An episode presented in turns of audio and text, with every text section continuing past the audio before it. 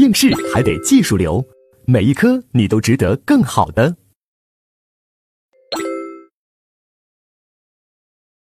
接下来就是第三节啊，我们来看这个受贿罪。啊，受贿罪这一块呢，比前面两个还要重要。啊，因为它是一个罪名群啊，它有受贿罪，有行贿罪，还有斡旋受贿，还有利用影响力受贿罪。啊，我们要一个一个来看。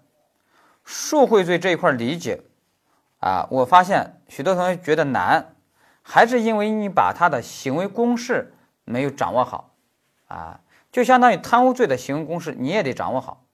我以前问一个同学，我说贪污罪的行为公式是啥？实行行为是啥？他说那就是贪了呀，污了呀。好的人好像人家这个贪污罪有多污似的，啊，所以还是要抓他的实行行为。那有的人说，哎呀，受贿罪的实行行为很简单嘛，就收钱呗。好，受贿罪的实行行为就是收钱。那我问，那如果人家官员的孩子结婚，然后举办婚礼，那有个老板去了，随份子就随了三万块钱份子，那你一定要说这个官员就构成受贿罪吗？啊，你只能查出来人家收这个钱，查不出来别的，单纯的收钱就受贿罪的实行行为吗？不是的，啊，所以单纯的收钱不算受贿罪的实行行为，啊，那有的说那受贿罪的实行行为就是办事儿。但是我这个官员光办事不收钱，能构成受贿罪吗？也不构成呀。所以受贿罪的实行行为行为是啥呢？其实就是我们三百二十一页，我们给他画了个图。要说的话很简单，就四个字：权钱交易。切记，受贿罪的实行行为是一个交易行为，交易行为，权钱交易，就是把你的权和人家的钱。形成一个交易关系，啊，形成一个交易关系，这就叫什么？受贿，就是什么？就是个买卖关系，就是个交易关系。人家是花钱买你的权，你是用你的权去换人家的钱，啊，是个交易。既然是交易的话，那交易就要有什么？交易标的。首先，我们先看第一个交易标的，交易标的就两个嘛，一个是。啊，请托人的钱，也就是贿赂，啊，一个是官员的权。那我们先说请托人的呃贿赂，这个贿赂就是财物。不过这个财物在这里面一定要深刻理解，也要扩大解释为什么？包括财产性利益啊，包括财产性利益。你比如说，我们上面举的书上给他举的一些例子，有些都考过了。比如说，你给官员。啊，给人家要送五十万，人家不敢收。但是呢，官员装修房子，你帮他去买单，去帮他支付这个装修费五十万。那你说你这个算不算行贿？官员算不算受贿？也算。啊，就是你帮他买单嘛，这就是什么？这就是财产性利益啊。也就是，这个受贿就是收的是贿赂是什么？财产性利益，明白吧？因为本质是一样的。啊，那就是装修费啊，帮着官员去支付装修费啊，官员也算受贿。那帮官员去怎样买单呢？嫖娼买单，支付嫖资，也要构成受贿罪啊。你比如说啊，以前有一个案件，就是有一个官员贪污，哎，受贿啊，定受贿罪，受贿的金额定了两百万，其中一百万。认定为什么？说是那个老板啊，一年内给这个官员的嫖娼，给他买单，就花了一百万，啊，说这也算是受贿的啊金额的一部分。我觉得这个判决是很好的，啊，这其实就是受贿，啊，也就是说这这这这官员啊太有战斗力了，一年嫖资一百万，你说有这么好的体力是吧？考个法考。是吧？我们法考生可能都羡慕他的体力，是吧？这这这这得定罪啊！但有的人会说：“哎，老师啊，不是媒体讨论过说性性贿赂不不一定构成受贿罪啊？啊，性贿赂构不成受贿罪，那得分情形。像刚才那种帮官员嫖娼买单，就构成受贿罪。至于你说的那行贿的不公受贿罪，它指的是什么呢？就是如果你给官员送一个美女，啊，送过去，送到官员房间，那这个美女她是个人，她的确没法说这是一个呃受贿罪，明白吧？或者说这个女老板啊，把自己都搭进去送给官员，那这时候还真没法说行贿受贿，是吧？但如果官员嫖娼，你帮他买单，啊，这里面有个费用了，有个财产性利益了，那这个要构成受贿罪。好了，这是我们说的标的啥呢？贿赂。那标的的第二个就是什么？就是你官员的职权，就是你的办事儿、你的职务行为。啊，一方面是人家的钱，一方面是你的权。你的权是啥？你要给人办事儿啊，你要利用你的职务给人家办事儿。哎，这点我们考试考了。比如有个官员，啊，他自己觉得这个公家的工资还不够花，他利用周末啊，给人家去一个网络公司呀，给人写代码，啊，当码农，啊，写代码，还赚了一笔钱，啊，说收了这个钱算不算受贿啊？我们说不算。因为这是通过你的技术劳动的一个收入，是吧？啊，不算受贿。当然，这里面你可不能变相受贿哦。也就是说，你是给他干了点活，但是按照这个活呀，那市场行情也一般来说也就值个一万。好家伙，那个公司啊，为了找你办事儿，有求于你啊，故意呢一下就给了你五十万，啊，说你这个活儿干得好，给你五十万，啊，那我们说这已经是变相行贿受贿了，明白吧？好了，这是标的。那接下来交易标的讲完了，接下来就是交易的方式。交易的方式分为两种，一种是事前交易，也事前受贿；一个是事后交易，事后受贿。我们先说事前。事前就是什么？就是在办事儿前，双方就有了交易的约定，啊，就有了交易的约定。那这里面又分为两种，一种是主动索要，啊，主动索贿。主动索贿是啥呢？在这里面一定要整理好受贿罪的成立条件和既遂条件啊。这时候成立条件是啥呢？只要你实施了索贿行为，就成立受贿罪。把钱索要到手，受贿罪就怎样？就既遂了。啊，把这点要注意。如果没要到手，人家不甩你，那受贿罪就什么？就是未遂。啊，不过这种受贿未遂一般就查不出来。啊，但是我们。理论分析要把它分析好，比如说，小芳是局长，小芳局长给狗蛋，狗蛋是个老总，给这个是个大老板，说蛋总，你的这个项目卡在我这儿，你不给我一百万，这事儿我就给你一直卡着，你办不了。那你这个小芳只要此言一出，那么你受贿罪就成立了。如果人家蛋总愿意给你一百万，也给了，你受贿罪就既遂了。如果人家不甩你，你受贿罪是未遂。不过这种受贿罪的未遂啊，因为一般查不出来，所以一般没法定罪啊。查出来的话啊，有可能觉得你只是未遂，可能也不定罪。但是呢，理论分析你是受贿罪的未遂，明白吧？好了，这是主动索要。第二个，被动收受。被动收受，那这时候受贿罪的成立条件是啥呢？就是。请托人提出送钱，这时候你还你官员承诺办事儿，许诺办事儿或者承诺办事儿，那你交易这个约定啊就达成了，就要约跟承诺一样就达成了，那受贿罪就成立了。比如说，蛋总给小方局长说：“方局啊，你只要把这个事儿给我办成，我给你一百万。”你看行不行？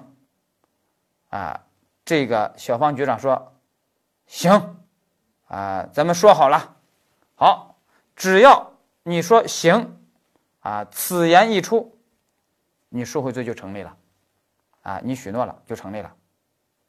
那什么时候既遂呢？就是你收到钱，啊，你收到钱就既遂了。那最后你没收到钱，那你受贿罪只能是什么？只能是未遂。啊，把这个点呢要掌握好。至于你你收到钱你就既遂了，至于你给他把事儿办没办，你给他事儿办没办成，在所不问，明白吧？这个在所不问，因为我们受贿罪，他的既遂是收到钱，而不是说给那个请托人办成事儿，明白吧？把这个掌握好。在这里面还要特别注意，这个官员收到钱呀，它既包括为自己收钱，也包括为第三人收钱。什么意思呢？比如说，这个蛋总说：“方局，我给你一百万，你帮我把这个事儿办成，行不行？”小方局长说：“行。”啊，我们说这时候受贿罪就成立了。那小方局长还是比较厚道的，他真的是给这个蛋总把事儿给办成了。那办成了以后，那蛋总人家也是讲信用的，人家也就给呃小方局长要送钱了，要送这一百万。那就问小方局长，这个钱啊，我打到你哪个账户？小方局长说：“啊，你不能打到我的账户，打到账我的账户，那一下就查出来了。你打到狗剩的账户。”啊，因为狗剩是我的情夫啊，打到狗剩的账户。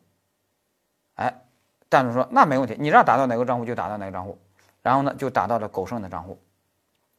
打到了狗剩账户，狗剩以为，狗剩也知道这个钱是蛋总打的，也知道他们怎么回事儿。狗剩以为这个钱，这个小方局长只是想从他这儿过一下账就完了。所以呢，他说哦，那我现在把一百万呃给你转给你。转给小方局长，啊，小方局长说啊，不用不用，这个钱就是给你的，啊，你也不容易是吧？嗯，你买点营养品吧，补补身子啊，你就留下吧，一百万你留下，啊，好好补啊。那你说这时候小方局长构成受贿罪既遂还是未遂啊？依然是既遂，啊，那也就是说，受贿罪这个收钱既包括为自己收钱，也包括。为第三人收钱，明白吧？啊，就是这个意思。你看，我们实务中就发生一个案件，啊，有一个官员，他受贿，然后呢，把他啊，把一个女的定成他的受贿罪的共犯。那那个女的，人家在法庭上说，检察官凭什么说我是受贿罪的共犯？检察官呢，按照司法解释说，啊，说司法解释说，啊，你是他的情妇。所以你是受贿罪的共犯。那人家这个女的说啊，检察官，你你你睁大眼睛看一看，你看我这个年龄有多大？我都五十岁了，我是人家的情妇，人家找情妇都找年轻漂亮的，还有找五十岁的情妇吗？你有没有找过情妇呀？哎呦，把这个检察官怼的还有点窘迫，啊，没找过，没找过啊。其实呀，我们知道，这时候要论证你这个情妇是不是受贿罪的共犯，并不是看你是不是情妇，不是看你这女的是不是情妇，而是看你是否知情啊。也就是说，你如果知道这个老板给你打钱。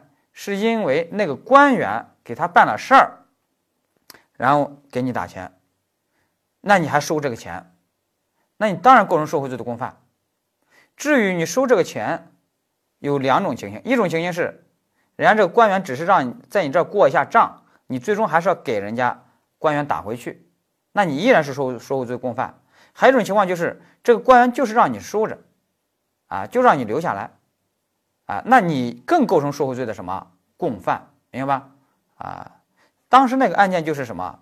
就是那个官员呀，就让这个女的留下来，让这个女的留下来。这个女的说：“哎，为什么让我留下来？”这官员说：“哎呀，咱们是初恋嘛，我那时候是个穷小子，我也不懂爱情，也不懂得珍惜，是吧？伤害了你，这么多年来咱们也没联系。”现在呢，看到你苍老的那样子呀，我心中有愧，啊，所以呢，你就把这个钱留下吧，给你买点这个保健品，买点护肤品吧，啊，就是这么回事儿，啊，那你说这时候还真不好说人家是情妇，是不是？啊，其实你都不需要证明他是不是情妇，就是他是否知情就行了，明白吧？啊，要这么去判断。好了，这是事前型，接下来我们看事后型。事后型就是什么呢？就是官员在办事儿的时候，并没有想收钱啊。比如说有一个官员，他看一个公司啊，各种条件看蛋总的这个公司呀，啊，各种条件都符合，啊，人家也没有什么私心杂念，没有收钱的意思，啊，人家就把这个事儿给办了，啊，比如说小方局长就把这事儿给办了，那办完以后，哎，这个蛋总呢，哇，为了表示感谢，啊，给人家送钱，那小方局长说：“你拿回去，拿回去，你侮辱我，你侮辱我，啊，我当时给你办事儿的时候啊。”从来没想到收钱的，你拿回去，你侮辱我，啊，说哇，那更要感谢你，那更要感谢你了，那太难得了，我要感谢你，啊，请收下吧。但这个小胖局长说，那我这时候收下，会不会构成受贿罪啊？而蛋总说，哎呀，我们公司的法务我问过他了，说不构成受贿罪。说为什么？因为当时你办事的时候，你没想要收钱。现在事儿办完了，收钱，放心收吧，不会构成的。说哦，那行，那就收了。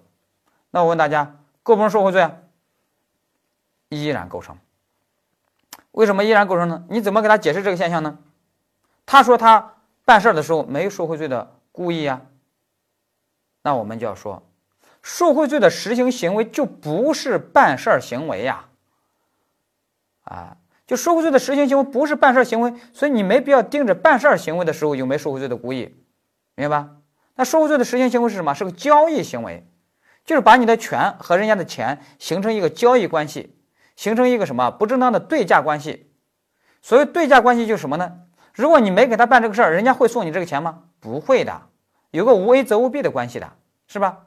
所以现在人家感谢你，给你送这笔钱，就是因为你给人办了事儿嘛。那你现在收这个钱，就是收了一个不正当的对价了，不正当的报酬了，啊，这个钱就不应该收，明白吧？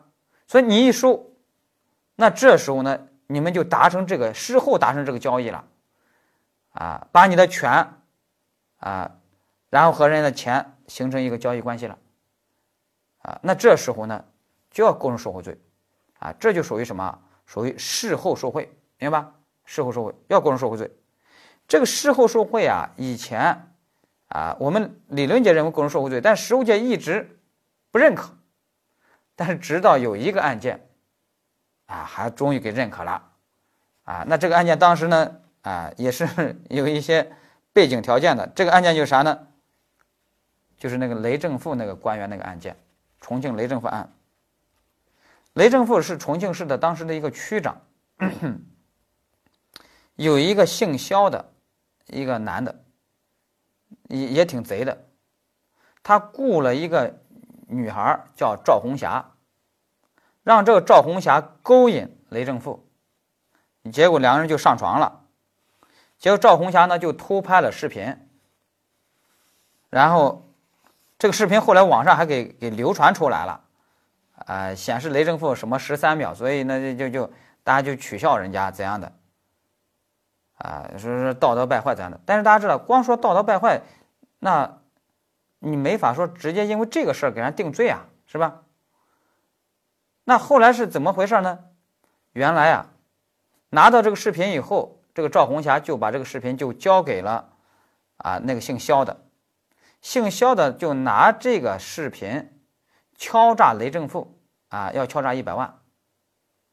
雷正富说：“我真没钱。”姓肖的呢，开始以为，啊，这个雷正富是假装的，啊，后来发现是真没钱，所以这个官员其实还是，这这是挺廉洁的，啊，但是姓肖的说，那我不管，我都设了这个局，好不容易设了这个局，呃，人家这个赵姑娘，不能白付出呀，我不管，你逼急了，这一百万不给我，我就曝光了。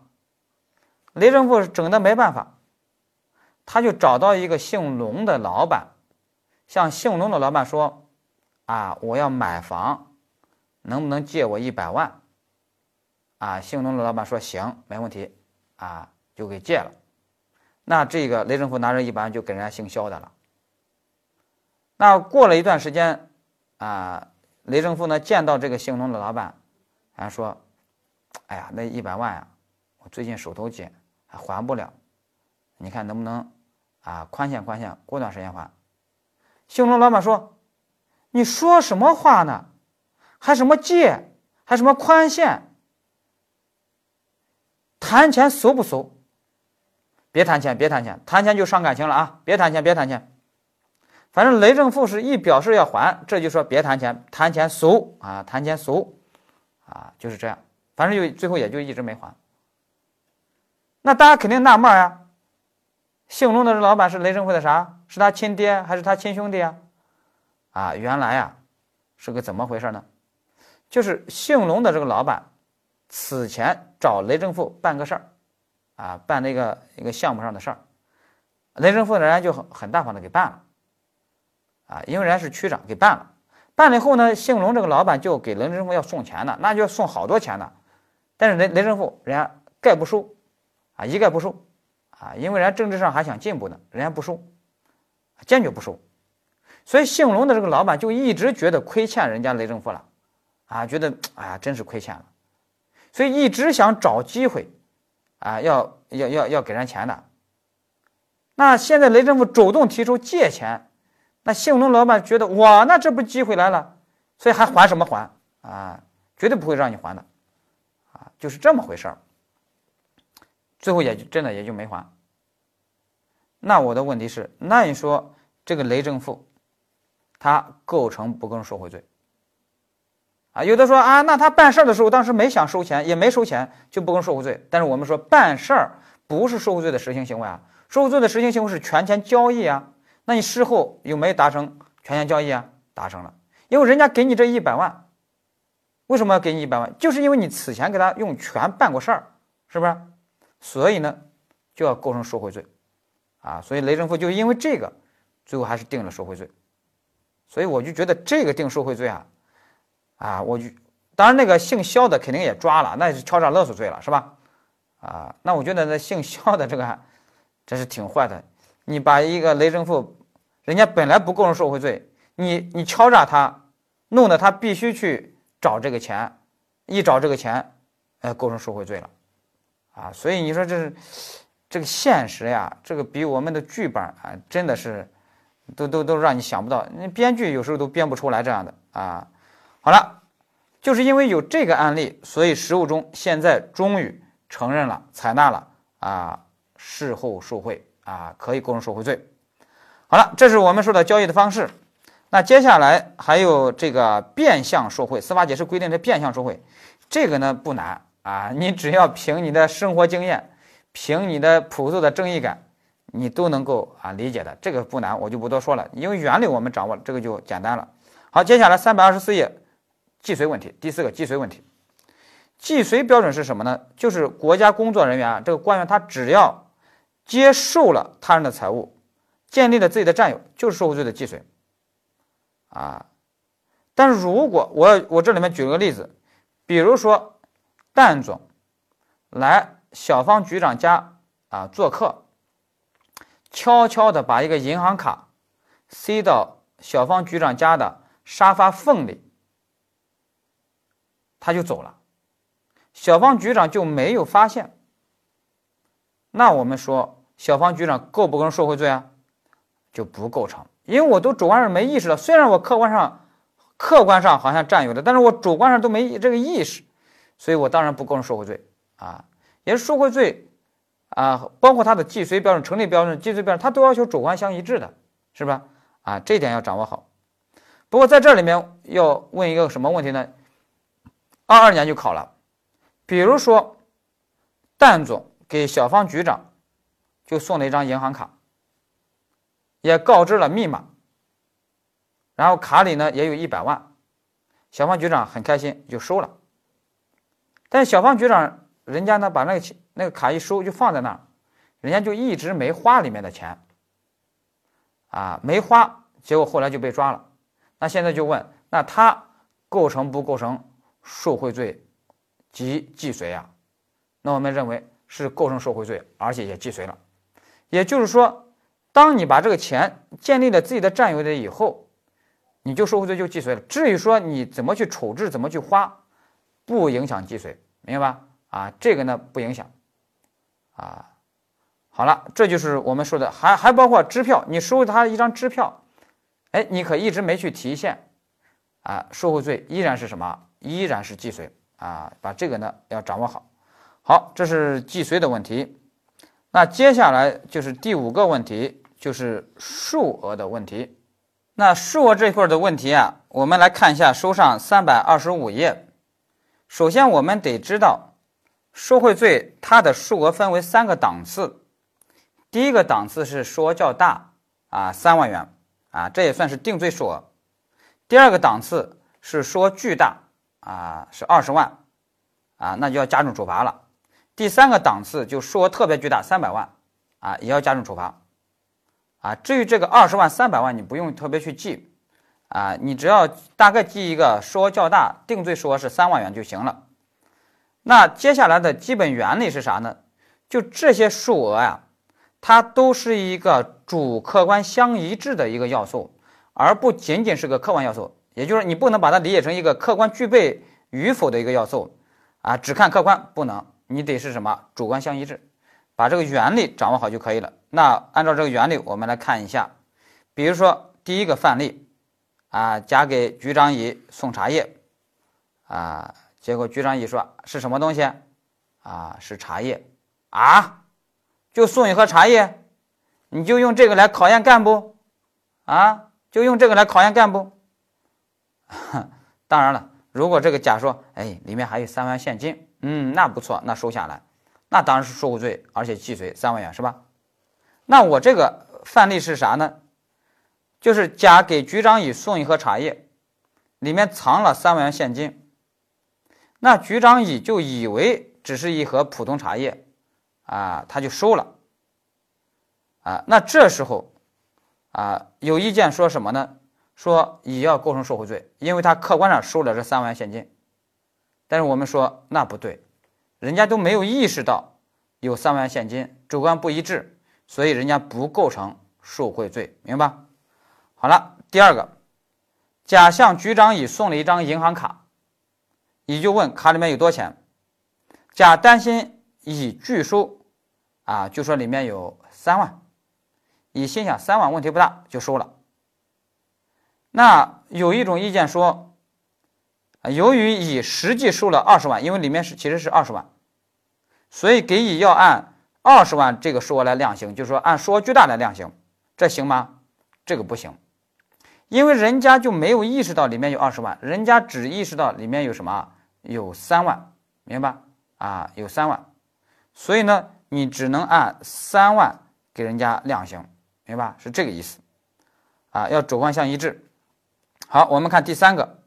啊，第三个就是反过来了，甲答应向局长乙送三万元现金，乙打开后发现只有一千元。那这时候有意见说什么呢？说由于乙只收到一千元，没收到三万，所以他不构成受贿罪。但是我们说，他其实是是构成受贿罪，不过是受贿罪的什么未遂而已，明白？把这学会区分。好，第四个。甲答应向局长乙送一百万现金，谈好了一百万。乙打开以后发现里面只有什么？只有三万啊，其实只给了三万。那有一种意见说，那这时候给乙就只能适用三万的这个法定刑啊，只能按三万来算。但是我们说正确的应当是什么呢？是这个局长乙啊，一方面构成收受三万这个数额较大财物的既遂。一方面还构成收受数额巨大财物，就这个一百万的什么未遂啊，整体是一个行为。然后想象竞合择一重，当然这个时候不是择一重罪论处，而是择一重刑论处，就是哪个处罚哪个刑罚方案更重啊，按哪个来处罚就完了，明白吧？啊，把这个图表呢要学会理解啊，这个不用死记，你就是掌握一点。就是这个受贿罪这个数额，它是要求主客观相一致的，而不仅仅说啊，只要看客观就行了。好，那这个理解之后，我们翻到三百二十六页，我们开始看这个啊罪数问题啊，这个罪数这一块儿，我们先看第一个和渎职犯罪的关系。我们知道，官员收人家的钱啊，一般来说要给人家办事儿的。收钱构成受贿罪，办事儿利用职权办事儿，啊，往往就会构成一个什么渎职犯罪。那你又构成受贿罪，又构成渎职犯罪，罪数上怎么处理呢？哎，那我们先说原则，原则是要数罪并罚的。你比如说，我们前面给大家讲了，你这个官员，你收人家的钱，给人家干嘛呢？给人家挪用公款一千万，挪给人家用。那你一方面构成受贿罪，一方面构成挪用公款罪，啊，那这时候要怎么办？要给你数罪并罚，啊，这是原则。所以这个原则这考了好多，但是我们知道，接下来要记一个例外。这个例外就是什么呢？就是三百二十六页最底下这个。著名的三百九十九条第四款，这第第四款说什么呢？就是司法工作人员犯受贿罪，如果有四种渎职犯罪，是择一重罪论处，而不是数罪并罚。四种渎职罪是什么呢？徇私枉法罪考过了，第二个民事行政枉法裁判罪没考，第三个执行判决裁定失职罪没考，第四个执行判决裁定滥用职权罪也没考。其实这四个呀，啊，前两个你还好理解，就是徇私枉法罪和民事行政枉法裁判罪，啊，第三个、第四个，你就记住是执行程序上的渎职犯罪，啊，一个失职罪是过失，一个滥用职权罪就是故意，就是执行程序的渎职罪，啊，明白吧？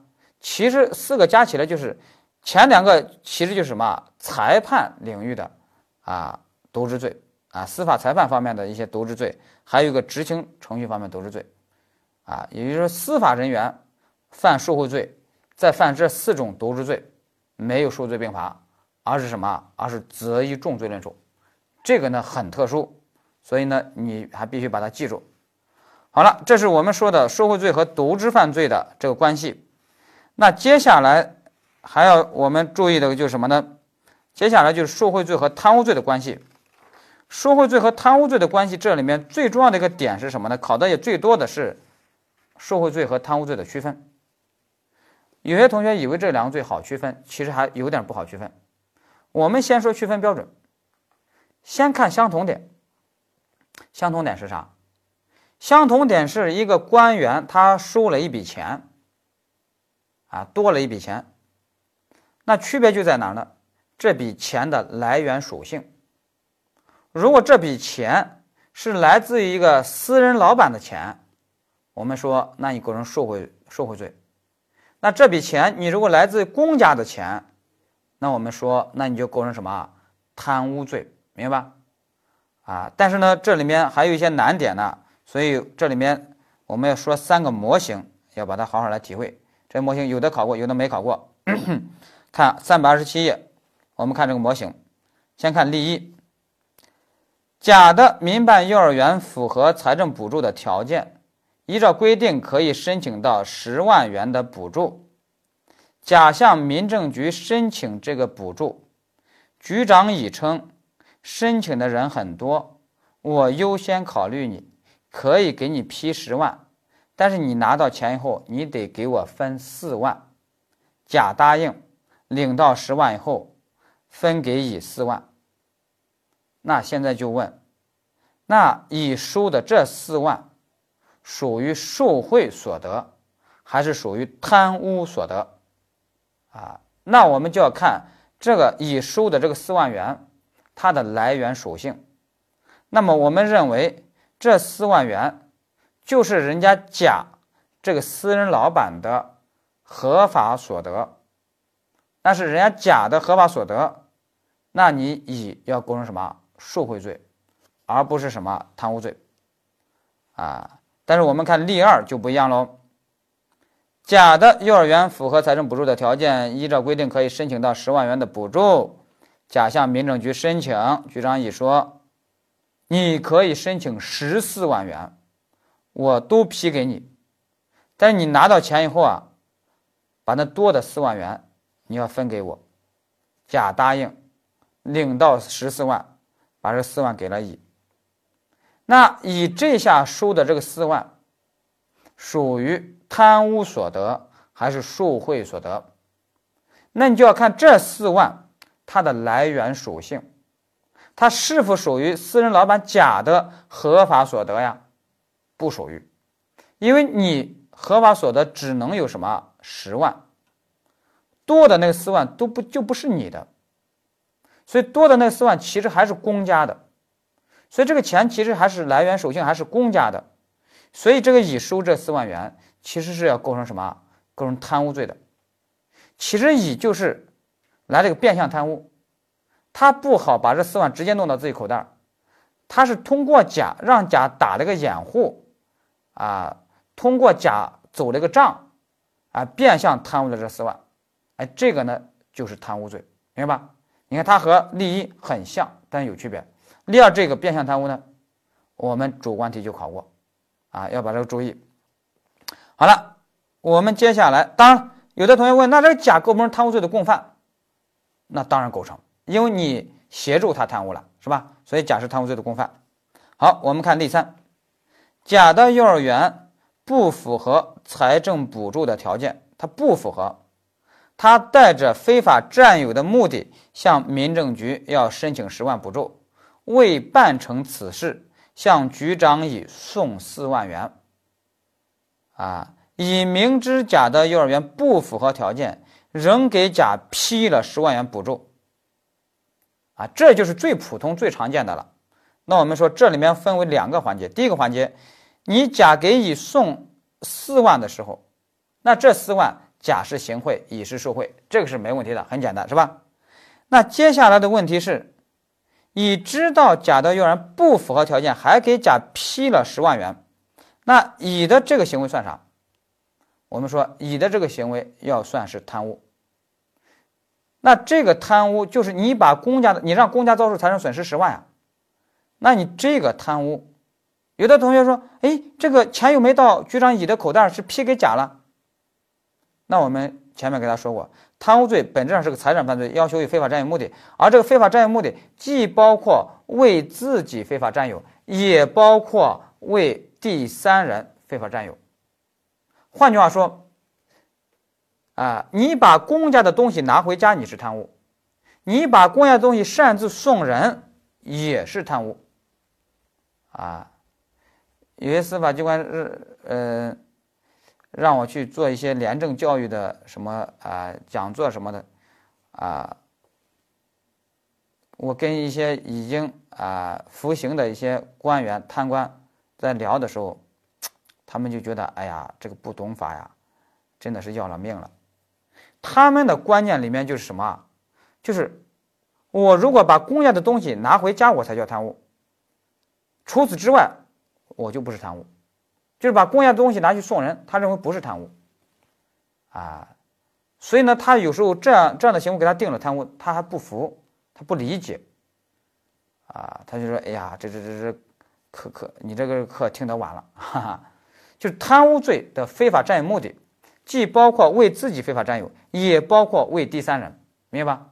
因为你这时候对人家公家来说没区别呀，没区别，啊，所以呢，这个局长例三里面这个局长乙，他把公家的东西十万元批给这个甲，等于说送给甲了，你是属于为第三人非法占有了，你也构成贪污，明白吧？也构成贪污。所以我就觉得有许多官员，他如果把这一点理解之后，他其实可以减少好多贪污了。因为他如果知道这都是贪污，那我才不干这个事儿呢。我为他人做下衣裳，我口袋一分钱没落，最后账算到我的头上，说我还是贪污罪，那他肯定就不愿意干，明白吧？所以我觉得廉政教育啊，给这些官员啊，真得得把这个道理给他讲一讲啊啊，这是一个很技术的一个问题，但是他们有的时候可能不理解，所以我觉得得讲一讲啊。好了，那现在呢，那我们就知道了。这官员呀，这个乙在例三里面，他构成两个罪：收那个四万，他构成受贿罪；他白送把公家的十万送给人家，他又构成什么贪污罪？啊，那他要怎么办？要数罪并罚的。啊，那这个甲呢，也构成两个罪，一个是行贿罪，一个是贪污罪的共犯，也要怎么办？也要数罪并罚。啊，这三个模型就是这个受贿罪和贪污罪关系里面考的最多的。啊，你把这三个模型好好掌握，它可能会给你考好多应用题啊，你就不用担心了。啊，至于后面啊，受贿罪和敲诈勒索罪的关系和诈骗罪的关系，啊，这些呢也都好理解啊，那我就不多讲了。这是我们受贿罪啊，我们就讲完了。那受贿罪讲完以后，接下来就是第四节行贿罪啊，其实他们都是啊具有紧密关联的，所以我们其实也算是放在一起来讲的啊。行贿罪，那行贿罪，我们要先看一下它的这个行为类型。那行贿罪的行为类型有两个，一个是主动给钱，一个是被动给钱。主动给钱啊，要求什么呢？啊，就是这时候你给钱的目的是啥？你是为了谋取不正当利益。那这个为谋取不正当利益，他只要求是一个主观目的，就不要求你实际获得了不正当利益。啊，那你这时候就构成行贿罪。你如果把钱送出去了，行贿罪就既遂了。什么意思呢？比如说你蛋总想让人家小方局长办一个啊违法的事儿，啊违规的事儿，哎，你带着这个目的给人家小方局长送了一百万，小方局长把这个钱也收了，但是最后把事儿没给你办，或者说没给你办成。